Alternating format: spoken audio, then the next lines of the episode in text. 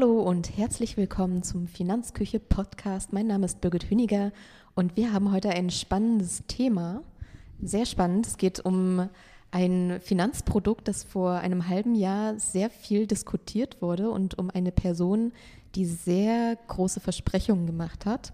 Unser Thema ist heute nämlich der 10x DNA von Frank Thelen und die Frage, was taugt er eigentlich? Da werden wir heute ein bisschen gucken, wie ist er aufgebaut, was verspricht er genau, wie sind die Kosten, sollte man ihn kaufen oder vielleicht nicht? Ja, was ist so die große Kritik? Und dafür begrüße ich Christoph. Herzlich willkommen, hallo. Hallo, genau, du wirst uns heute ein bisschen was über den Fonds erzählen, hast ihn bis ins kleinste Detail analysiert und ein paar ja, Erkenntnisse daraus gewonnen. Erzähl uns doch mal, was ist der Fonds eigentlich? Ja, das allerkleinste Detail habe ich dann vielleicht nicht erwischt, ähm, aber, aber wir haben uns den sehr, sehr intensiv angeschaut. Ja, was taugt der 10x DNA von, von Frank Thelen? Wichtig ist vielleicht erstmal, dass die Historie noch gar nicht so lang ist. Wir haben, also Auslage, Ausgabezeitpunkt war der 1.9.2021, läuft jetzt also ein gutes Jahr, haben heute den 9. Dezember 2022, falls der Podcast ein bisschen später gehört wird. Alle Daten, die wir uns angeschaut haben, das war Stichtag so 5. 7. Dezember 2022 zur Einordnung. Und ja, Frank Thelen wurde ja oder ist mir bekannt geworden durch die Hülle der Löwen, wie wahrscheinlich vielen anderen auch. Und hat ja dann auch eine, eine recht steile Karriere hingelegt, weiß nicht, wie es vorher bei ihm aussah. Und was mich aufmerksam gemacht hat auf den Fonds, war einmal der Name Frank Thelen, was ja auch die Idee dahinter ist, wenn man seinen Namen dahinstellt, wenn der Name bekannt ist, dann kauft vielleicht jemand den, den Fonds. Und natürlich auch das provokative Auftreten oder die aggressive Versprechung, dass eine Wertverdreifachung innerhalb weniger Jahre erreicht werden soll. Genau, und aktuell sind so 60 Millionen Anlegergelder drin. Also ist gar nicht so wenig und deswegen ist es, glaube ich, ganz, ganz wichtig, dass wir da mal uns mit beschäftigen, ähm, um dann zu sehen, okay, ist das Vertrauen, was die Anleger dem Fonds entgegenbringen, ist das gerechtfertigt oder eben nicht? Ähm, das wird heute Thema sein. Genau, es wird ja bei dem Fonds, bei der Beschreibung immer auf diese disruptiven Technologien eingegangen, die so wichtig sind für das ganze Anlagekonzept. Was genau sind denn diese Technologien und wie ist das Konzept aufgebaut? Ja, also vielleicht zum Hintergrund von Frank Thelen. Er, er ist oder vermarktet sich als, als Venture-Kapitalgeber. Ähm, Venture Capital ist einfach Wagniskapital, was im Prinzip eigentlich vor einem Börsengang eines Unternehmens ansetzt. Das bedeutet, ähm, bei Venture Capital geht es darum, sehr, sehr frühphasige Unternehmen zu, zu unterstützen, die halt vielleicht eine super Idee haben, aber erstmal logischerweise die ersten Jahre nur Geld verbrennen. So. Und die Idee ist, dass halt, oder das ist auch im Fonds so, diesen Venture Capital Ansatz auf diesen Fonds zu übertragen und eben einer breiten Masse zugänglich zu machen, aber halt bezogen auf den Aktienmarkt. Und das ist, was, was, die, was die disruptiven Technologien angeht, was vielleicht vielen Begriff ist, ähm, Blockchain wird als solche gesehen. Ich will gar nicht sagen, das ist die disruptive Technologie oder nicht, weil das wird die Zeit zeigen, ob die sich dann tatsächlich durchsetzen. Für Blockchain werden aber viele Anwendungen gesehen, wo das nützlich sein sein kann oder sein wird. Disruptive Technologie wäre für mich zum Beispiel, da wird ja auch oder wurde viel drüber gesprochen, Fleisch wachsen zu lassen und nicht mehr die Kuh aufs Feld zu führen, sondern das Fleisch im Labor zu züchten. Gibt es ja Beyond Meat und sowas. Also alles eine disruptive Technologie ist am Ende was, die das Bestehende, also disruptiv heißt am Ende zerstören. So, also Bestehendes zerstören und mit dem neuen System reingehen. Für mich als Finanzberater wäre zum Beispiel disruptiv für meine Branche, wenn es mich als Finanzberater nicht mehr bräuchte und plötzlich ein Avatar meine Arbeit übernimmt. Das wäre eine dis disruptive Technologie, die die bisherige Struktur komplett überflüssig machen hm. würde. Genau. Und da ja, sagt Frank Thelen, dass er da sehr, sehr gut drin ist, disruptive Technologien zu erkennen und dann auch Unternehmen zu finden, die diese marktreif bringen und damit sehr, sehr viel Geld verdienen. Ja, solche Technologien haben natürlich auch immer ein großes Entwicklungspotenzial, wenn man sie denn dann wirklich findet und wenn sie sich als solche entpuppen. In was genau hat er denn investiert mit seinem Fonds? Ja, also vielleicht nochmal einen, einen kleinen Schritt zurück. Was ist eigentlich das Anlagekonzept ähm, des Fonds, bevor wir da hingehen? Ähm, welche Positionen sind da so konkret drin? Ähm, hatte ja schon gesprochen, so Wertverdreifachung der Anlagen und das ist ein ist jetzt nicht gesponnen oder sowas, sondern es hat er halt wirklich gesagt, Zitat, ist eine Wertverdreifachung der Anlagen über vier bis acht Jahren, das ist unser Ziel. So, Punkt. Die Quelle, die kommt auch mit, mit unten rein. Werden wir dann auch noch, wenn wir über die Performance sprechen, ob das in der letzten Zeit so gut geklappt hat. Und das hat schon gesagt, diesen, diesen, und er ist ja mit seiner Freigeist GmbH, das ist eine Venture Capital Firma, die investiert quasi in, in frühphasige Unternehmen. Ich glaube, Lilium ist da zum Beispiel drin, die er sehr, sehr stark immer wieder mit auf YouTube bringt und sowas, die er zeigt und die halt autonome Taxis machen wollen, die in der Luft rumfliegen. Die sind aber auch noch nicht wirklich marktreif. Die versuchen die ganze Zeit die Zulassung zu bekommen, wenn ich, wenn ich so richtig im Kopf habe. Weiß nicht, ob es irgendeine neue Entwicklung gibt. Das ist so das Aushängeunternehmen, was mir bei seiner Freigeist GmbH immer in den Kopf kommt. Und da ist ja dann auch die, die Frage gut, ähm, die du sagst, okay, was ist eigentlich so drin in diesem Portfolio? Venture Capital bedeutet ja frühphasige Unternehmen und er verspricht, diesen Venture Capital auf den Aktienmarkt zu übertragen.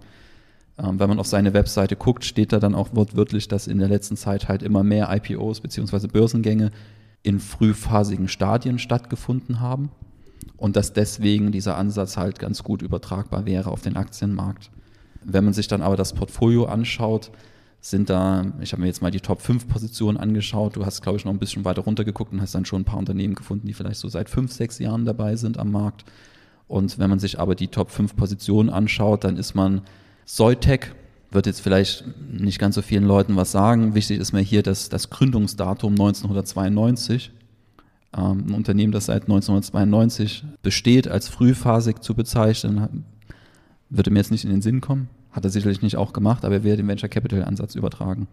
Weiß nicht. Und da ist halt die Frage, wie gut klappt das bei Unternehmen, die halt schon sehr, sehr lange am Markt sind?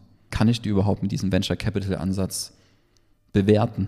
So, mhm. wie auch immer sein Ansatz da aussieht. Dann ist sowas drin wie Palantir. Ähm, jeder, der sich ein bisschen mit Satire beschäftigt, der wird sicherlich da schon mal drüber ge, gestolpert sein. Weiß jetzt nicht, wer sich damit beschäftigt hat, aber mir sind da so ein paar Beiträge im Kopf. Die gibt es seit 2004. Und ja, da gibt es ja auch ein bisschen Kritik an dem Unternehmen. Peter Thiel. Peter Thiel, genau, der so ein bisschen im, ich glaube, im rechten Spektrum war es mhm. da auch so ein bisschen ja. mit zu verorten ist in Amerika und da sehr, sehr, ich glaube, der will seinen eigenen Staat auch gründen, was weiß genau, ich. Genau, so ein Inselstaat oder ja, so. Ja, so, ein Inselstaat. Ähm, der heißt dann bestimmt Thiel State oder so, keine Ahnung. Ja, also Palantir seit 2004 und die sind im US-Militär, fürs US-Militär tätig und so weiter und so fort. Ja, datenschutztechnisch ist das ja, fragwürdig. Ähm, und wie gesagt, die Person dahinter auch. Ähm, das sind Investments. Und dann haben wir als bekanntestes, würde ich jetzt mal sagen, Tesla. Die gibt es auch seit 2003. Genau, also Frank Thelen ähm, will keine Ten-Backer-Aktie verpassen. Die hatte ja auch ein Portfolio mit Tesla. Das Problem, das war ja der Ten-Backer, den er so beschreibt. Das bedeutet, eine Aktie kann sich verzehnfachen im Wert. Das hat Tesla längst gemacht. So, und wenn ich die jetzt kaufe, ist die Frage, verzehnfachen die sich nochmal.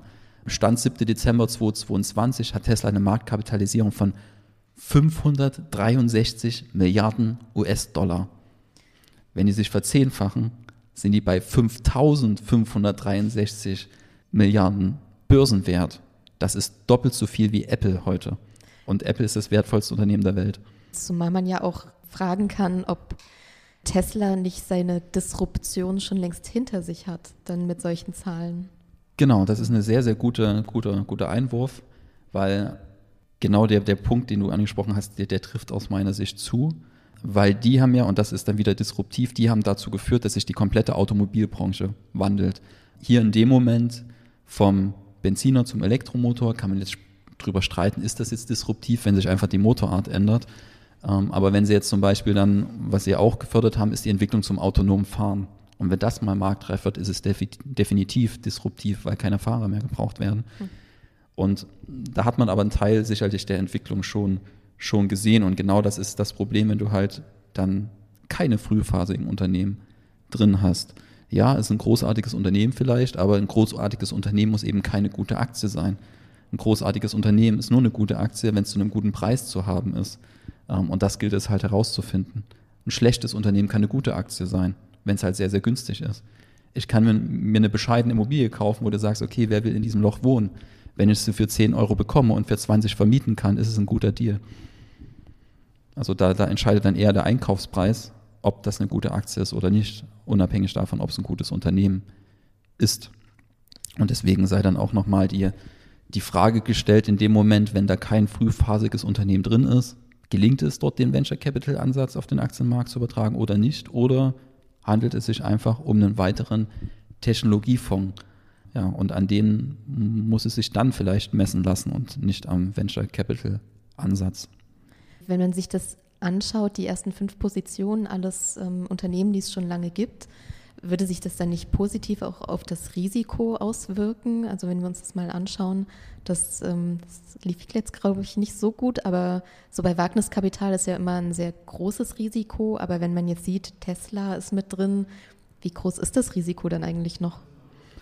Ja, das ist so, weiß gar nicht, ob das die, die, die perfekte Frage ist für den Fonds. Also, also ja, das Risiko ist hoch. Das sagen sie auch und das muss man sagen, die Webseite ist transparent. Verlinkt man auch mit. Ähm, gibt auch einen sehr, sehr umfassenden Beitrag ähm, in Textform auf der Finanzküche. Da ist alles verlinkt, ähm, alle Quellen auch verlinkt. Und die sind dort sehr, sehr transparent und sagen auch, dass man, wenn man in diesen Fonds investiert, halt eine hohe Volatilität, Schwankungsbreite abkönnen muss und dass Quartalszahlen für sie weniger wichtig sind wie der, die langfristige Vision des Unternehmens. Also die kaufen die Vision und nicht die Quartalszahlen. Und das bedeutet, dass sie auch dabei bleiben, wenn es mal nach unten geht, idealerweise. So, und das müssen halt auch Anleger dann bereit sind auszuhalten. Und so wird es zumindest auf dem Video dort kommuniziert, das Frank Thelen dort aufgenommen hat und das auf der Webseite zu sehen ist. Was ja schon mal gut ist. Also dort wird eine realistische Erwartungshaltung geschaffen. Aber auf der anderen Seite sagt er halt, innerhalb von vier bis acht Jahren haben wir hier eine Verdreifachung der, der Werte. Und was da so ein bisschen rüberkommt, du musst nur cool genug, mutig genug sein, um diese Schwankungen auszuhalten. Der Lohn ist, dass du in vier bis acht Jahren dreimal so viel Geld hast. So. Und das ist dann keine realistische Erwartungshaltung mehr. Und das ist ein Problem. Weil ja. genau diese enttäuschten Erwartungen, die dann entstehen, die führen ja dazu, dass bescheidene Anlageentscheidungen oder schlechte Anlageentscheidungen getroffen werden. Und das kann man durchaus kritisieren, dass dort die Kommunikation sicherlich ein bisschen bescheidener ausfallen mhm. könnte. Zum Anlagekonzept kommen wir ja gleich noch. Genau. Genau, die Performance wollten wir uns ja jetzt noch anschauen. Die ja. wird ja dann schon zeigen, dass es eben noch keine Verdreifachung gab, ja. oder? Genau. Was ja am Ende zu der Performance führt, ist die Unternehmen, die er sich rausgesucht hat. Und da ist ja erstmal interessant, wenn ich mir überlege, will ich einen Fonds kaufen oder nicht, das mache ich am Ende auch in der Beratung, oder machen wir in der Beratung, dass wir nicht auf die letzten zwölf Monaten eines Produktes schauen, sondern wir schauen, ist das Produkt generell interessant, macht es das, was es soll, effizient. So. Wenn es das effizient macht, dann ist es in der engen Auswahl. Und da ist es weniger wichtig, wie die letzten zwölf Monate waren. Das muss man dann auch dazu sagen, wenn wir uns gleich mit der Performance beschäftigen, dass der, der Zeitraum seit dem 1.1., seit dem 1.9.2000 21 was, glaube ich, bis jetzt Dezember 2022 sehr, sehr kurz ist, um wirklich eine, eine gute Beurteilung des Abschneiden des Fonds zu machen. Eigentlich bräuchte man eine Performance von fünf, besser zehn Jahren, um das wirklich, wirklich festhalten zu können, war es gut oder schlecht.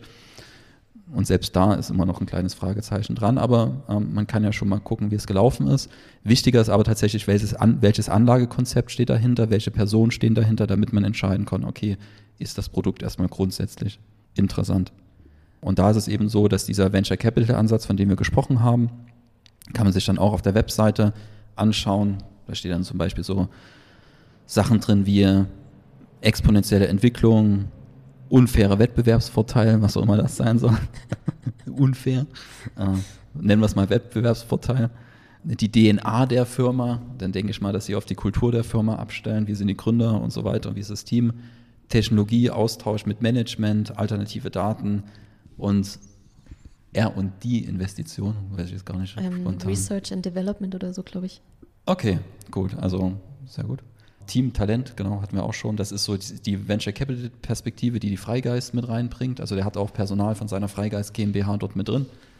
Und dann hat er noch freie Berater mit drin und dann noch Kapitalmarktexperten. Und die Kapitalmarktexperten sind dann eher für die Fundamentalanalyse zuständig, wo dann eben die Daten der, der Unternehmung angeschaut wird, Buchwert, Wachstumsprognose, Kapitaleffizienz und so weiter und so fort. Und daraus machen die sich halt ein, eine Bewertung für das Unternehmen und entscheiden dann, okay, wollen wir das kaufen oder nicht? Wenn sie gesagt haben, wir wollen das kaufen, dann geben die das weiter an ihren Partner. Ähm, also die haben so eine White-Label-Lösung genutzt für Fonds, die, also es ist wahnsinnig schwierig, wenn du jetzt einfach sagst, ich will einen Fonds gründen und das alles selbst umsetzt, dann ist es meistens so, gerade wenn man so mit seinem Namen wirbt, dass man sich da irgendwie einen Partner sucht, der das dann, ich sag mal, den rechtlichen Rahmen stellt, den, die ganze Abwicklung übernimmt. Und das ist hier in dem Fall Axion. Die verlinke ich dann auch nochmals, wie gesagt, eine Private Label Lösung, die für die die ganze Umsetzung übernimmt. Und das ist am Ende die Kapitalverwaltungsgesellschaft, die dann die Entscheidungen umsetzt, die finale Prüfung macht, ähm, stimmt der rechtliche Rahmen bei der Firma, die gekauft werden soll und dann den Kauf aus, auslöst. So. Verwahrstelle ist die Haug Aufhäuser Privatbank AG. Die sorgt am Ende dafür, dass das ein Sondervermögen ist, wie es rechtlich auch vorgeschrieben ist. Genau. Alles auch nochmal verlinkt, wie gesagt, in den Shownotes und im Beitrag. Also wenn der Fonds eingestellt wird irgendwann, dann kriegen die Leute zumindest das Geld, was dann noch übrig ist, wieder. Genau, wenn er eingestellt wird, sowieso, da geht es eher um die Insolvenz ähm, der Kapitalverwaltungsgesellschaft, mhm. ähm, wenn die irgendwie in wirtschaftliche Schieflage gerät, dass nicht die Gläubiger dann das Geld der Fonds abziehen können, sondern die Anleger dort halt ein Stück weit geschützt werden. Also genau. Und die haben auch auf der Webseite sehr, sehr transparent dann dargestellt, wie der Investmentansatz, also das oben waren so viele Stichworte, wo sie gesagt haben, okay, das fließt alles mit rein. Und dann der eigentliche Prozess ist, so haben sie es dargestellt, Identifizieren von Ineffizienzen oder neuen Märkten. Dann gucken sie, okay, ähm, Prüfung, ob eine technologische Disruptionskraft denn vorliegt, zum Beispiel autonomes Fahren, liegt vielleicht vor dann ist das skalierbar, wäre bei autonomem Fahren gegeben. Und dann geht man dann in die Einzelanalyse rein, so wo man dann sagt, okay, ähm, jetzt suche ich mir ein konkretes Unternehmen, das mit dieser Technologie Geld verdienen will oder den Markt verändern will. Und da wird das einmal auf Technolog technologischer Seite überprüft, ist die Technologie halt zielführend, ähm, in welchem Stadium ist die. Ähm, dann wird das Management eingeschätzt, Beurteilung des Geschäftsmodells, Prüfung politischer, struktureller Risiken, Governance-Struktur, also Unternehmensführung, Analyse, Nachhaltigkeit des Unternehmens, also auch Nachhaltigkeit bringt ihr hier in die Bewertung mit rein. Und wenn diese Punkte alle gegeben sind, dann kann Unternehmen aus deren Sicht gekauft werden. Die schauen dann immer Prognose für die nächsten fünf Jahre, also von heute, wie wird sich das Unternehmen in den nächsten fünf Jahren entwickeln. Und das klingt erstmal alles nach einem sehr strukturierten, guten Prozess. Ja, würde ich auch sagen. So, die Frage ist dann halt immer, wie wird der mit Leben gefüllt ist die Kompetenz dafür da und kann diese Venture Capital Perspektive halt wirklich auf den Aktienmarkt übertragen werden. Das bringe ich immer wieder, weil wir auch schon gesehen haben, dass diese Unternehmen, die im Portfolio sind, das sind keine Unternehmen, die seit ein, zwei Jahren bestehen, sondern seit fünf, sechs oder seit 20 Jahren. Ähm, und das ist halt alles andere als das, was ich normalerweise mit dem Venture Capital Ansatz mir anschaue. Also, Risiken hatten wir schon gesagt, es wird extrem volatil sein. Ähm, das werden wir auch gleich bei der Performance sein, ähm, sehen, dass das, was er gesagt hat, auch tatsächlich sofort eingetreten ist, fast nachdem der Fonds gegründet wurde. Genau, ist ja auch immer ein bisschen schwierig für einen ähm, kleinen Privatanleger selbst zu entscheiden, wie viel Risiko kann ich eigentlich eingehen, wenn man jetzt nicht vorher eine gute Beratung gehabt hatte. Dann ist man ja meistens ähm, doch eher geblendet von den Erfolgsaussichten und wenn dann ja ein Fonds ähm, im Wert sinkt, wird so ein Kleinanleger ähm, wahrscheinlich sehr schnell nervös werden. Ja, das kann sein. Mag ich jetzt nicht einschätzen, aber das ist halt was, was ich mit Erwartungshaltung meinte am Anfang. Ja. Problem ist immer, wenn ich ein Produkt kaufe, dann mache ich das ja mit einer gewissen Erwartung. Und wenn die Erwartung dann eben negativ in der Realität dann bestätigt wird, also negative Erwartungsbestätigung, wenn man so will, dann habe ich eine Enttäuschung und dann treffe ich halt eine Entscheidung. Und das könnte zum Beispiel sein, ich stoße das Produkt mit einem satten Verlust ab. Ja. So. Deswegen verstehe ich auch nicht, warum solche Erwartungshaltungen geschaffen werden, weil es ja auch aus unternehmerischer Sicht keinen Sinn macht. Ähm, wenn ich enttäuschte Kunden habe, habe ich irgendwann ein Geschäftsmodell, das nicht mehr funktioniert. Genau. Und das werden wir uns jetzt mal anschauen. Ich habe hier in dem Beitrag, die Kurve könnt ihr jetzt im Pod Podcast nicht sehen, äh, aber ich kann sie kurz beschreiben. Er wurde ja am 2021 aufgelegt, am 1.9.2021 21. Dann ging es erstmal so leicht nach oben und dann ging es aber ja, relativ zügig nach unten. Wir wissen ja alle, was so passiert ist in den letzten Monaten, Ukraine-Krieg und so weiter und so fort. Das hat sicherlich nicht dazu geführt, dass es besser wurde. Man sieht hier aber tatsächlich, dass schon vor Beginn des Ukraine-Kriegs deutlich nach unten ging, wo sich eigentlich im Markt noch gar nicht so viel getan hatte. Und ich habe hier auch mal ähm, als Benchmark, als Vergleichsindex ist ja immer was uns nicht bringt, ist, wenn wir uns einfach ein Produkt anschauen und sagen, okay, das ist im Plus oder im Minus, sondern wir brauchen immer eine Vergleichsbenchmark. Also ich kann 10% im Minus sein und trotzdem ein gutes Ergebnis haben, wenn der Gesamtmarkt um 20% abgerauscht ist. Und hier ist es aber genau andersrum. Ich habe jetzt mal ein Nasdaq 100 ETF, was eine große, am Ende ja, stellvertretend für einen breiten Technologieindex ist. Da sind so die 100 größten Technologieunternehmen mit drin, die in der Nasdaq gelistet sind. Und da haben wir jetzt den iShares Nasdaq 100 UCITS ETF daneben gelegt. Und der hat halt, wenn man jetzt seit dem 1.9.2021 bis zum 5. Dezember schaut, 2022, da hat der Frank Thelen satte 49,24 Prozent Verlust gemacht. Die Hälfte ist weg. Das bedeutet, es ist ja ordentlich, dass er jetzt 60 Millionen drin hat, weil vielleicht waren es mal 100 Millionen. Ja. So. Und da muss man sagen, ähm, das ist tatsächlich ein bescheidenes Ergebnis, weil dieser Nasdaq ETF, der ja auch dann am Ende im Technologiemarkt vor allem mit unterwegs ist, der hat 33,8 Prozent weniger verloren. Großer Unterschied. Das heißt, bei 100.000 Euro wären das 33.000 Euro weniger Verlust. Wenn der Fonds mal 100 Millionen Volumen hatte, wären das 33,8 Millionen weniger Verlust gewesen. Also kein gutes Jahr für disruptive Technologien. Muss man nicht unbedingt sagen. Vielleicht hat er einfach nicht die richtigen Unternehmen gefunden oder hat die disruptiven Technologien nicht identifiziert oder eine Mischung aus beiden. Kann ja sein, dass nur weil ich jetzt zum Beispiel ein Unternehmen habe, das sich mit der disruptiven Technologie beschäftigt, kann das gegen ein anderes Unternehmen den Wettbewerb verlieren. Und wenn ich das Falsche kaufe, dann sieht es halt dünn aus. Also was er erfüllt hat, war die, das Versprechen auf Volatilität. Ähm, das hat sich jetzt erfüllt, es ging halt stark nach unten. Kann er in beide Richtungen ausschlagen. Ähm, also Versprechen gehalten. Was man noch nicht sagen kann, ob sein Versprechen, er hat ja gesagt, so vier bis acht Jahre Wert verdreifachen, ob das sich noch erfüllt. Man muss ja jetzt mal sehen, dass erstmal zum Ausgangswert zurückkommen. Dazu muss er seinen Fondswert jetzt erstmal wieder verdoppeln. Mhm. So, das bedeutet, eine, am Ausgangswert eine Verdopplung würde jetzt schon eine Vervierfachung bedeuten. Dann hätte also das ist eine ordentliche Hypothek, die er hat.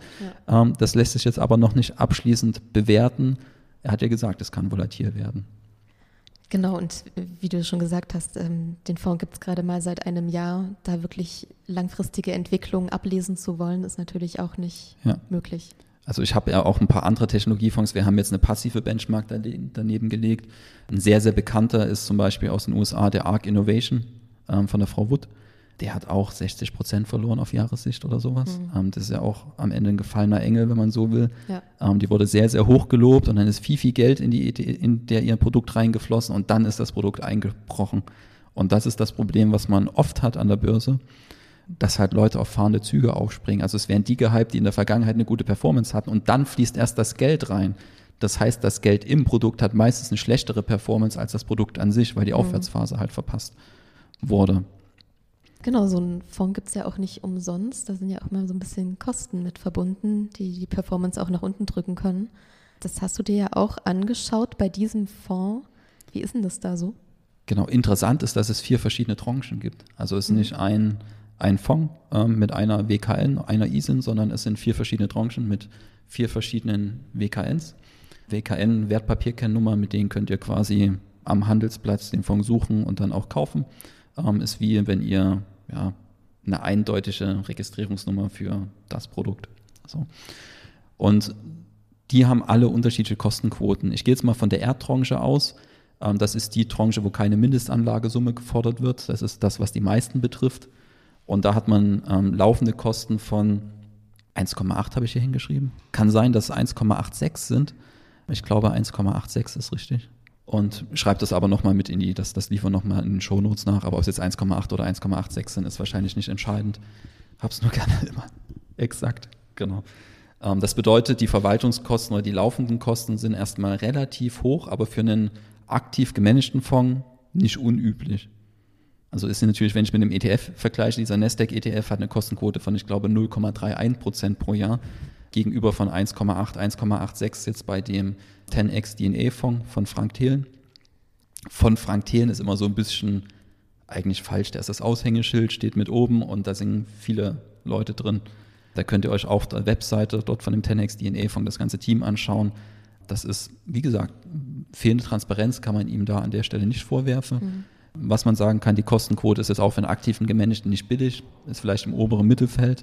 Wenn man aber dafür, und das hat man ja, wenn man den Fonds kauft, man will ein aktives Management, man will diese Chance auf, ich habe möglichst viele Ten-Backer-Aktien dort drin, ich habe einen Top-Down, Bottom-Up-Ansatz, habe es auch nochmal übersetzt, also Top-Down ist ja einfach nichts anderes als ich gehe vom Großen ins Kleine und das andere, ich gehe vom Kleinen ins Große. Das muss ich sagen, es klingt halt alles sehr hip.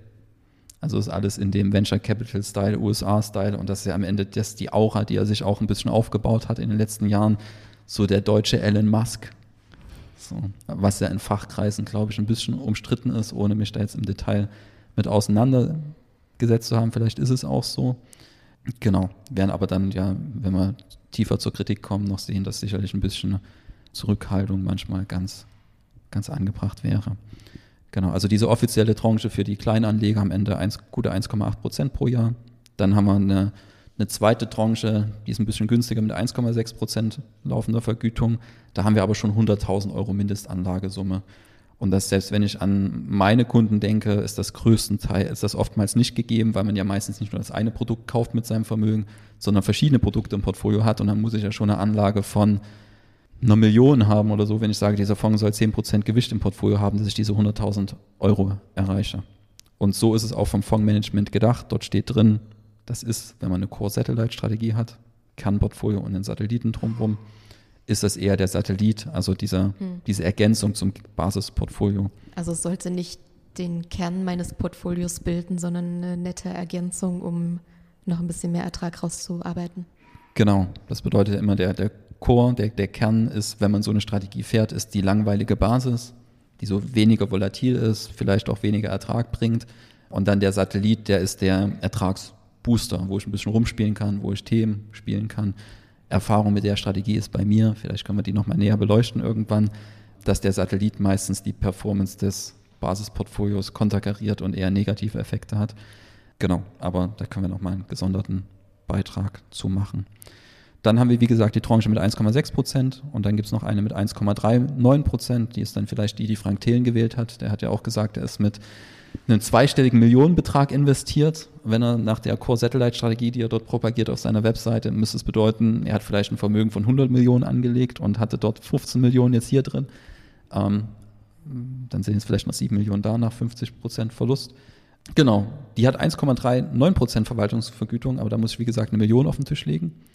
Und dann habe ich noch, ähm, kann ich wählen, wenn ich eine Million auf den Tisch lege, zwischen einer günstigeren bei der Verwaltungsvergütung von 0,89 plus erfolgsabhängige Vergütung. Genau. Also die Tranchen gibt es. Relevant für uns ist wahrscheinlich die R-Tranche mit 1,8 oder vielleicht noch die mit 100.000 Mindestanlagesumme sind wir bei 1,6 Prozent Verwaltungsvergütung. Aber die mit der Million, die ist für die meisten, die diesen Podcast wahrscheinlich hören, dann, dann uninteressant. So. Also ich will niemandem was unterstellen, ähm, deswegen habe ich die anderen mitgenannt. Ähm, wenn ihr dort eine Million rein investieren wollt, habt ihr wie gesagt die Wahl zwischen 1,39% Verwaltungsvergütung und 0,89% plus Performance Fee. Performance Fee ist dann auch nochmal beschrieben auf der Website. Wichtig ist vielleicht, dass die Tranchen von der Zusammensetzung, von der Anlagestrategie her komplett identisch sind. Ich habe mir auch mal alle Tranchen vom Ertrag in den letzten zwölf Monaten angeschaut. Da liegt die die, die schlechteste Tranche ist natürlich die für die Kleinanleger, weil die die höchsten Kosten hat, mit minus 47,46 Prozent in den letzten zwölf Monaten. Und die günstigste, also mit den günstigsten Verwaltungskosten, die Tranche hat nur 46,67 Prozent minus. Genau, und der Unterschied ist ziemlich genau der Kostenunterschied, weil die Anlagestrategie halt eigentlich mhm. identisch ist. Aber warum macht man das dann so unterschiedliche Tranchen, um dann mehr Kapital reinzubekommen? Um es für institutionelle Anleger dann interessanter zu machen. Okay. Genau. Am Ende der, der Aufwand ist jetzt wahrscheinlich für einen Kleinanleger nicht so viel höher für den Fondsanbieter wie für den institutionellen. Ist am Ende alles standardisiert, wenn das Geld dort reinfließt. Aber es gibt immer wieder Fonds, die dann halt auch institutionelle Tranchen haben. Genau. Die haben dann vielleicht auch nochmal, ähm, das dann wahrscheinlich wie in der Bank, wenn ich dort viel Schulden habe, dann kann ich dort in einen beheizten Raum rein und kriege einen Kaffee gebracht wenn ich ein großer Kunde bin und wenn ich wenig Schulden habe, werde ich am Schalter vorne abgespeist. Genau, ohne jetzt einer Bank was unterstellen zu wollen, aber genau. Ja, als ich glaube von einem halben Jahr das so durch die Medien geisterte, gab es ja auch sehr viel Kritik, nicht nur am Fonds, sondern auch an der Person Frank Thelen. Ja. Was waren da so die wichtigsten Punkte?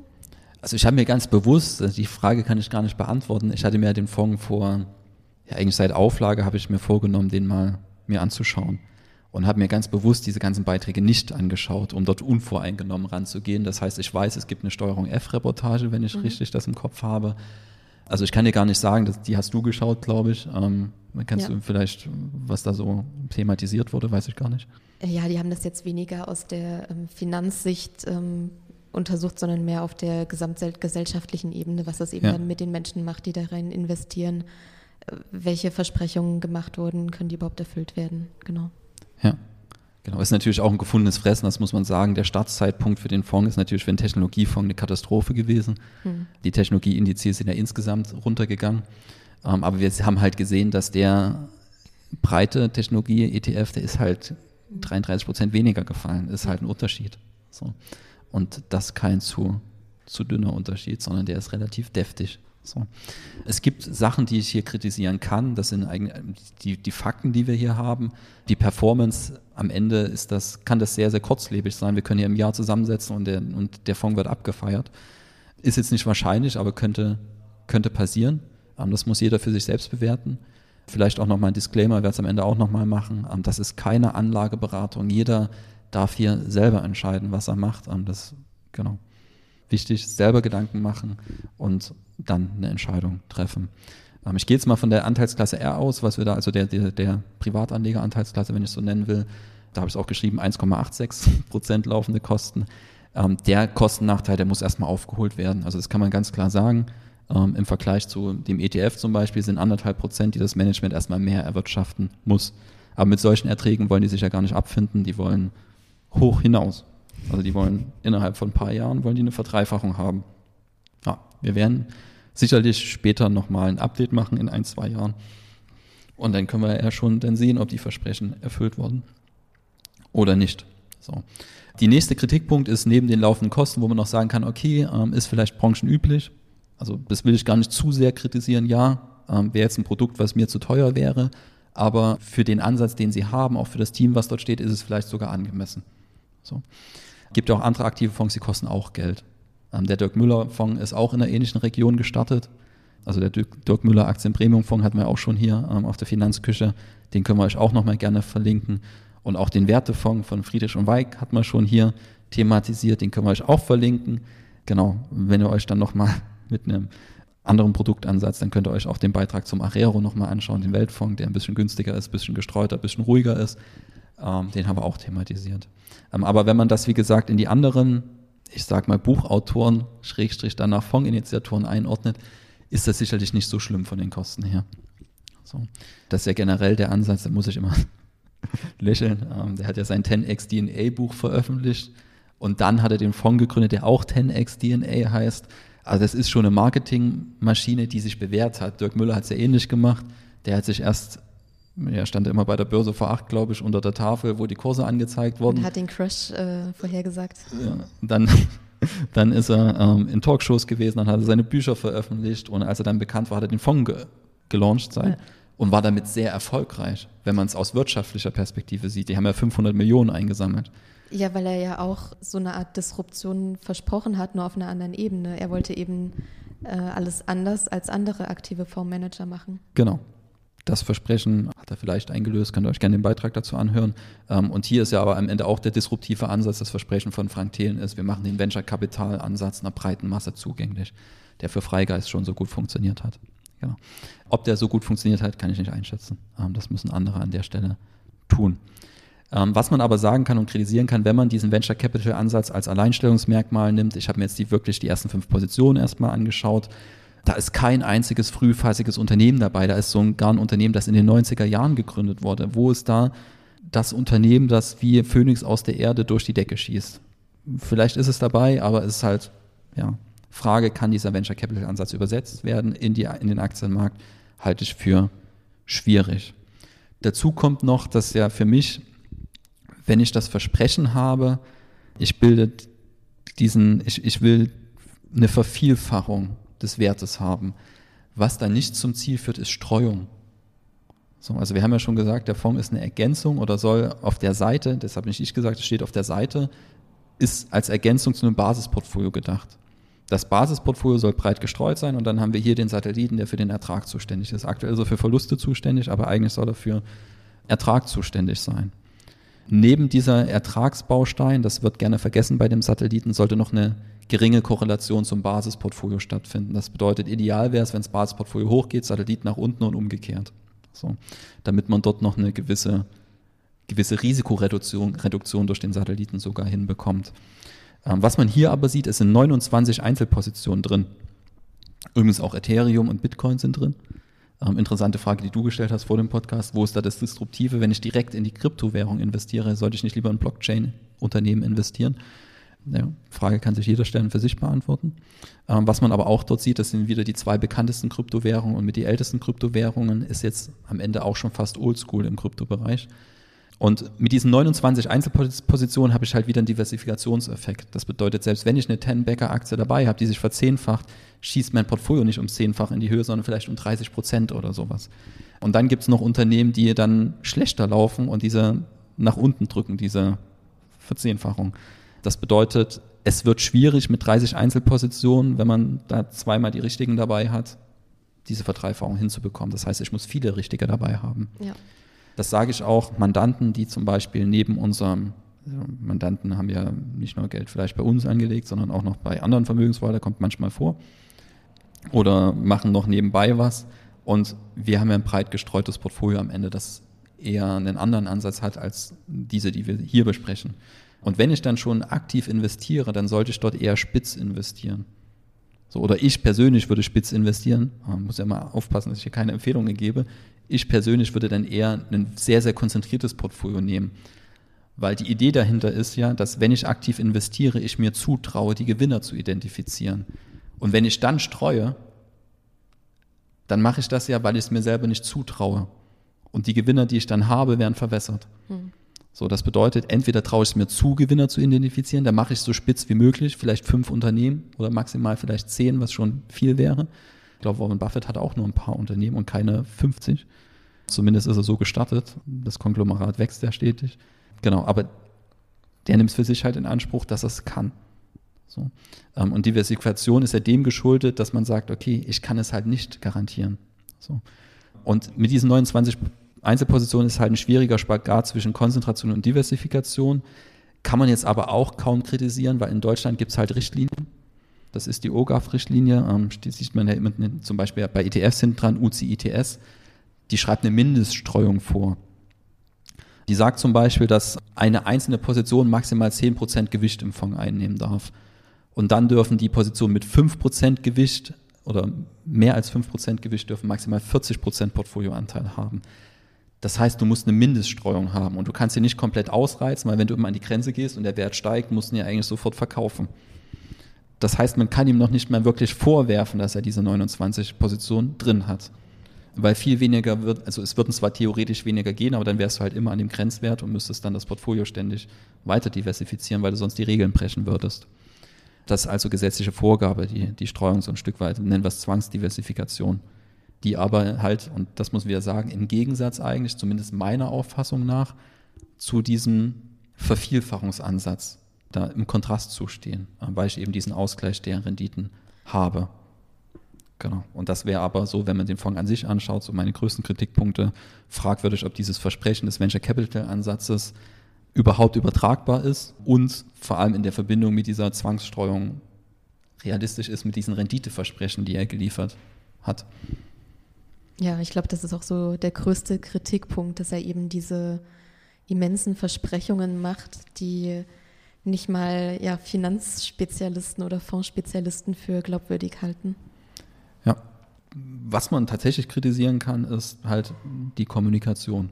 So und ich habe ja und deswegen musste ich immer schmunzeln, weil ich, ähm, ich man kommt ja nicht umhin, wenn man in dieser Branche unterwegs ist, sich mal auch mit ein paar in Anführungsstrichen Promis zu beschäftigen. Wenn die irgendwo durch Videos tingeln, dann schaut man sich das natürlich interessant an. Und sofort, als der sein Fonds gegründet hat, muss ich an Video der Mission Money denken. So. Weil ich das damals schon nur mit dem Kopfschütteln begleitet hat. Ich verlinke das Video auch und bei Minute 27 äußert er sich zum Beispiel zu, zu Wirecard. So, also ich kann ja, was ich bei dem Fonds nicht kaufen kann, ich kann die Ertragshistorie nicht kaufen, weil es keine gibt. Also die ist jetzt ein Jahr alt, die ist nicht wirklich aussagekräftig. Also für das Jahr ist es schlecht, aber vielleicht ist das nächste Jahr extrem gut.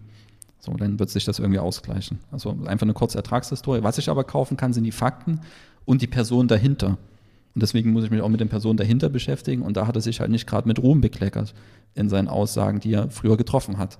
Ähm, zu Wirecard hat er in dem Video, was wir, wie gesagt, auch verlinken, gesagt, bei Minute 27, ich habe es als Zitat da, eine Wirecard habe ich gekauft, gerade am Montag, als am Sonntag die Hausdurchsuchung bekannt wurde. Sind die Leute in Panik verfallen, Meinung nach? Also das gemeine Volk ist in Panik verfallen. Ähm, das hat er nicht gesagt, das war mein Einschub. Zitat weiter. Und so etwas nutze ich immer sehr gerne, weil ich einfach auf Fundamentals gucke. Also nicht auf Fundamentaldaten, sondern auf Fundamentals ähm, gucke. Und dann habe ich eine Menge Wirecard gekauft. So. Ähm, und das finde ich wirklich, also er weiß ja, was er für einen Einfluss auf die Leute haben. Er hat sich ja dieses Image als erfolgreicher Investor nicht umsonst aufgebaut, hat eine Reichweite, ich glaube, ich habe sogar mal ein Interview mit ihm, Christian Lindner, der tut sich auch immer mit bekannten Persönlichkeiten da umgeben aus dem Wirtschaftsbereich. Da hat er auch ein Interview mit Christian Lindner gemacht. Und der hat schon Einfluss auf Entscheidungen von Menschen. Und das muss mir halt bewusst sein. Und wenn ich dann eine Aussage zu einem Unternehmen treffe, wo Betrug im Raum steht, wo es halt wirklich darum geht, ist dieses Geschäftsmodell morgen noch da oder nicht, der kann das privat machen aus meiner Sicht, aber er kann sich nicht öffentlich in dieser Art und Weise dazu äußern. Zumal er genau dieses Verhalten ja bei einer anderen Person kritisiert hat. Und die Ironie des Schicksals wollte es, dass es dann. Genau, zu dem anderen Zitat kommen wir gleich noch. Aber das ist halt, das, das geht nicht, weil wir wissen jetzt, wie viele Personen dadurch zu Schaden gekommen sind, keine Ahnung. Angeblich hat er dann noch einen Absprung bei, äh, der hat es bei 90 gekauft, irgendwo habe ich gelesen, und bei 30 verkauft. Also irgendwo hat er dann noch, bevor es bei null war, zumindest einen Absprung mhm. geschafft. Ähm, weiß auch nicht, was bei ihm heißt. Ich habe eine Menge Wirecard gekauft. Wie viel Geld er da reingesteckt hat, keine Ahnung. Aber was mich interessiert, sind die Privatanleger, die ihm dann halt folgen und das nachmachen. Ja. Das ist eine, eine kleine Katastrophe. Ich ich finde es gut, dass über Geld immer offener gesprochen wird, auch in den Medien. Und ich finde es bescheiden, dass ich jedes Mal dazu sagen muss, das ist keine Anlageberatung, keiner soll das kaufen, aber es ist es halt nicht. So. Ähm, und ich passe halt auch auf, was ich sage, dass halt niemand in, in sowas halt reinläuft, wo halt wirklich, wo es halt passieren kann, dass das Geld dann bei, bei Null ist. Und er stellt es ja dann noch so hin, die Leute sind in Panik verfallen. Ähm, klar, das passiert im, im Kontext, also du, du bist in einem Interview und redest halt einfach drauf los. So, aber dieses, die Leute sind in Panik gefallen und der, der das Interview gemacht hat von der Mission Money, der jetzt, glaube ich, seinen eigenen Kanal hat, weiß gar nicht, wie er heißt, der hat dann noch gesagt, hm, schön kaufen, wenn die Kurse unten, unten sind, hahaha. Ha, ha. So. Das ist halt unterste Stammtischkategorie. Und sich dann hinzustellen und zu sagen, ich mache jetzt meinen eigenen Fonds, weil ich ein super Investor bin, das mag bei Venture Capital vielleicht gelten, aber bei dem, was er zu Aktien, was ich von ihm gehört habe, halt nicht. Und dann kritisiert er im selben Video bei Minute 220 vorher noch Dirk Müller. Den haben wir auch kritisiert. So, ähm, aber in einem anderen Ton und nicht mit der Absicht, als Marktkonkurrent einzutreten. Also aus einer neutralen Perspektive heraus. Hätte er seinen Fonds nicht dahinter gegründet, hätte ich diese Aussage nicht kritisiert. So, aber wenn ich dann als Marktteilnehmer starte, dann holt mich halt meine Vergangenheit ein und das muss ich halt wissen und sollte vielleicht mit meinen Aussagen ein bisschen zurückhaltender werden. Klar, dann sinkt vielleicht meine Reichweite. Was wir hören wollen, sind Extreme und ähm, genau, gesagt hat er, ich persönlich kenne ihn gar nicht. Bezogen auf Dirk Müller, mein Einschub. Weiter geht's. Vielleicht ist er auch total clever und gut. Also ich kenne ihn nicht. Aber er hat nun mal seinen Namen dahingelegt und da seinen eigenen Fonds aufgelegt. aufgelegt. Gemeint ist der Dirk Müller Fonds. Den kann meine Mutter, wenn sie will, bei der Deutschen Bank zeichnen. So, jetzt hat sie ihn vielleicht im Fernsehen gesehen und sagt, das ist aber ein toller Typ, der kam nicht rüber. Und jetzt legt sie da ihr Geld an und dann noch in der Bildzeitung zu sagen, ich habe den Crash vorhergesagt, ist einfach eine Unverschämtheit. Weil sein Fonds hat über fünf Jahre, glaube ich, zwei Prozent gemacht. Aber nicht PA, sondern Gesamtrendite in fünf Jahren. Das geht überhaupt nicht. Da bringt ein Flossbach, der sicherlich auch nicht der Oberperformer ist, der aber sehr solide ist, schon mehr. Das ist einfach keine gute Performance so Aussagen kann ja jeder für sich selber einordnen. Fakt ist halt, jetzt hat Frank Thelen seinen Namen auf den Tisch gelegt und meine Oma kann seinen Fonds kaufen. Sie hat es nicht gemacht und sie wird es nicht machen, aber theoretisch ist das möglich. Und auch er ist schlechter gelaufen als ein Flossbach. Ich finde es nur immer ähm, so faszinierend, wo die Leute dieses Selbstbewusstsein hernehmen, um andere so zu kritisieren und kurze Zeit später eigentlich genau das Gleiche zu machen, was sie vorher kritisiert haben. Ja, es ist ja, also finde ich auch eine spannende Frage. Ich, ich war noch nicht in der Situation, aber was man halt schon sieht, ist ja am Ende sein Beruf. Ne? Er ist, steht oben in der Nahrungskette, wenn du so willst. Er ist in der Höhle der Löwen, kritisiert Geschäftsmodelle, kritisiert Menschen. Vielleicht kommt das daher, ich bin kein Psychologe und ähm, mag das gar nicht so stark bewerten. Aber es ist halt, wenn ich jetzt meinen Namen auf den Tisch lege, ähm, dann werde ich halt mit der Vergangenheit konfrontiert, dann muss ich das auch abkönnen. Er wird ja ganz gut entschädigt, diese 1,86 auf 60 Millionen Fondsvolumen, ähm, das ist über eine Million Einnahme jedes Jahr. Klar, da geht was weg für die Verwaltung, fürs Fondsteam, das wird ähm, aufgeteilt zwischen den verschiedenen Teilnehmern. Ja. Aber es ist, denke ich, ein ganz gutes Schmerzensgeld für alle Beteiligten. Ja, und es ist natürlich äh, trotzdem Werbung für seine Person. Also ja. wird ja auch außerhalb dieses Fonds immer noch weiter Geld verdienen. Genau. Und wenn ich irgendwas oft genug wiederhole, dann glaube ich dann halt auch dran. Genau.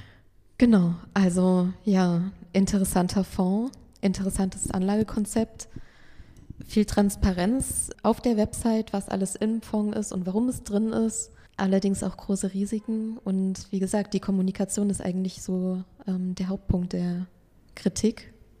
Was wäre so dein Resümee? Ja, also ich hatte ja auch im Artikel, habe ich immer wieder die Frage aufgeworfen und erweitert, gelingt es dem 10x DNA-Fonds, ähm, seinen Venture Capital Ansatz auf den Aktienmarkt zu übertragen oder handelt es sich schlicht um einen weiteren Technologiefonds? Für mich ist, wenn ich mir das Portfolio anschaue, ganz klar ein Technologiefonds. Ich erkenne jetzt den Venture Capital Ansatz nicht. Vielleicht ist es auch einfach nur auf die Bewertung der Unternehmen bezogen, dass sie andere Bewertungsstandards mit reinbringen. Aber es ist auf jeden Fall nicht dieses frühphasige, wir erkennen Unternehmen, bevor es sich am Markt wirklich befindet mit Marktreife, sondern ist halt wirklich eine spätere Phase. Und da will ich mal ganz, ganz stark bezweifeln, dass dieser Venture Capital Ansatz egal wie er für Freigeist funktioniert hat, dass er für den Aktienmarkt. Vielleicht können wir auch Freigeist nochmal auseinandernehmen irgendwann. Jetzt nicht negativ gemeint, sondern analysieren, falls da irgendwelche Daten vorhanden sind, wenn wir mal Zeit haben. Kann ich an der Stelle nicht einschätzen. Aber für den Aktienmarkt, zumindest im letzten Jahr, hat es nicht funktioniert. In den nächsten Jahren werden wir sehen. Wir werden, wie gesagt, bestimmt nochmal ein Update dazu machen. Was man festhalten kann, Performance bisher deutlich schlechter als ein Vergleichsindex, der auch im Technologiemarkt unterwegs ist, wie der Nasdaq 100. Und ob der Rückstand wieder aufgeholt werden, wird die Zeit zeigen. Was wir ganz klar sagen können, laufende Kosten pro Jahr werden die Performance drücken. Das sind 1,86 Prozent, die jedes Jahr weg sind. Worüber, was wir ganz vergessen hatten, Ausgabeaufschlag, je nachdem, wo ich kaufe, bis zu drei Prozent. Ähm, den gibt es an der einen oder anderen Stelle sicherlich rabattiert, aber wenn ich den nicht rabattiert kaufe, dann kostet er halt, sind, wenn ich 10.000 Euro anlege, sind halt drei Prozent davon direkt weg. Und dann kommen erst die laufenden Kosten. Zu den Kosten kommen ja noch, ähm, wir haben hier ein sehr, sehr, eigentlich ein Portfolio, was halt häufiger vielleicht auch mal umgeschichtet wird, da kommen die Handelskosten noch oben drauf. Das, also ich habe ja jedes Mal, wenn ich dort eine Aktie kaufe, verkaufe im Portfolio, habe ich Handelskosten, alleine schon durch die Spreads, unterschiedliche An- und Verkaufskosten bei den Aktien. Und da kommt sicherlich nochmal ein gutes Prozent mindestens oben drauf. Bei manchen aktiven Fonds sind sogar bis zu drei, vier Prozent, die da oben drauf kommen, nur für die Handelskosten. Das kann ich hier nicht sagen, weil das eben eine Kostenebene die ist, die man nicht, nicht sieht. Normalerweise sagen sie ja, wir wollen die Unternehmen lange halten. Das wird sich zeigen, wie oft das Portfolio umgeschlagen wird. So. Genau, Venture Capital Ansatz hatten wir was zu gesagt. Und ganz, ganz wichtig, mehr Zurückhaltung bei Ertragsversprechen. Das wäre mein ganz, ganz großer Wunsch, dass man eben wirklich nicht mit so einer Marketingmaschine in so ein Produkt getrieben wird, sondern wirklich sich zu Hause hinsetzt und sagt, okay, ich sehe nicht nur die Möhre, die mir hingehalten wird, sondern ich kann das halt ganz in Ruhe anschauen und eine fundierte, fundierte Anlageentscheidung treffen. Interessant ist der Fonds sicherlich auch so, wie es geschrieben wird, auf gar keinen Fall als Basisinvestment. Wenn man irgendwie einen Technologiebereich übergewichten will in seinem Portfolio und besonders berücksichtigen will, kann man sich den Fonds anschauen. Disclaimer, wie gesagt, ähm, hier an der Stelle ist keine Anlageberatung, jeder kann sich seine eigene Meinung bilden. Das ist weder eine Empfehlung, den Fonds zu kaufen oder zu verkaufen. Ich selber und du auch, wir sind nicht investiert. Wir haben auch nicht vor zu investieren. Genau, das vielleicht dazu an der Stelle. Ja, dann danke dir erstmal für deine großartige Recherche und Analyse dieses Fonds. Ich denke, es ist auch sehr hilfreich, gerade für Privatanleger, mal ein bisschen hinter die Kulissen zu schauen und eben abseits dieses Marketingkonzepts zu gucken, was kann der Fonds wirklich und was kann er eben nicht. Und damit beenden wir auch die heutige Folge. Das blieb ja auch ein bisschen länger heute mal. Genau. Und ja, vielen Dank fürs Zuhören. Schaut gerne auf, dem, äh, auf der Website vorbei, kommentiert den Beitrag. Gibt sicherlich interessante weitere Diskussionen, die man noch dazu führen kann. Und dann bis zum nächsten Mal. Ja, gerne auch eine Bewertung da lassen, wo auch immer ihr den Podcast bewerten könnt. Genau. Bis dahin. Tschüss. Ciao.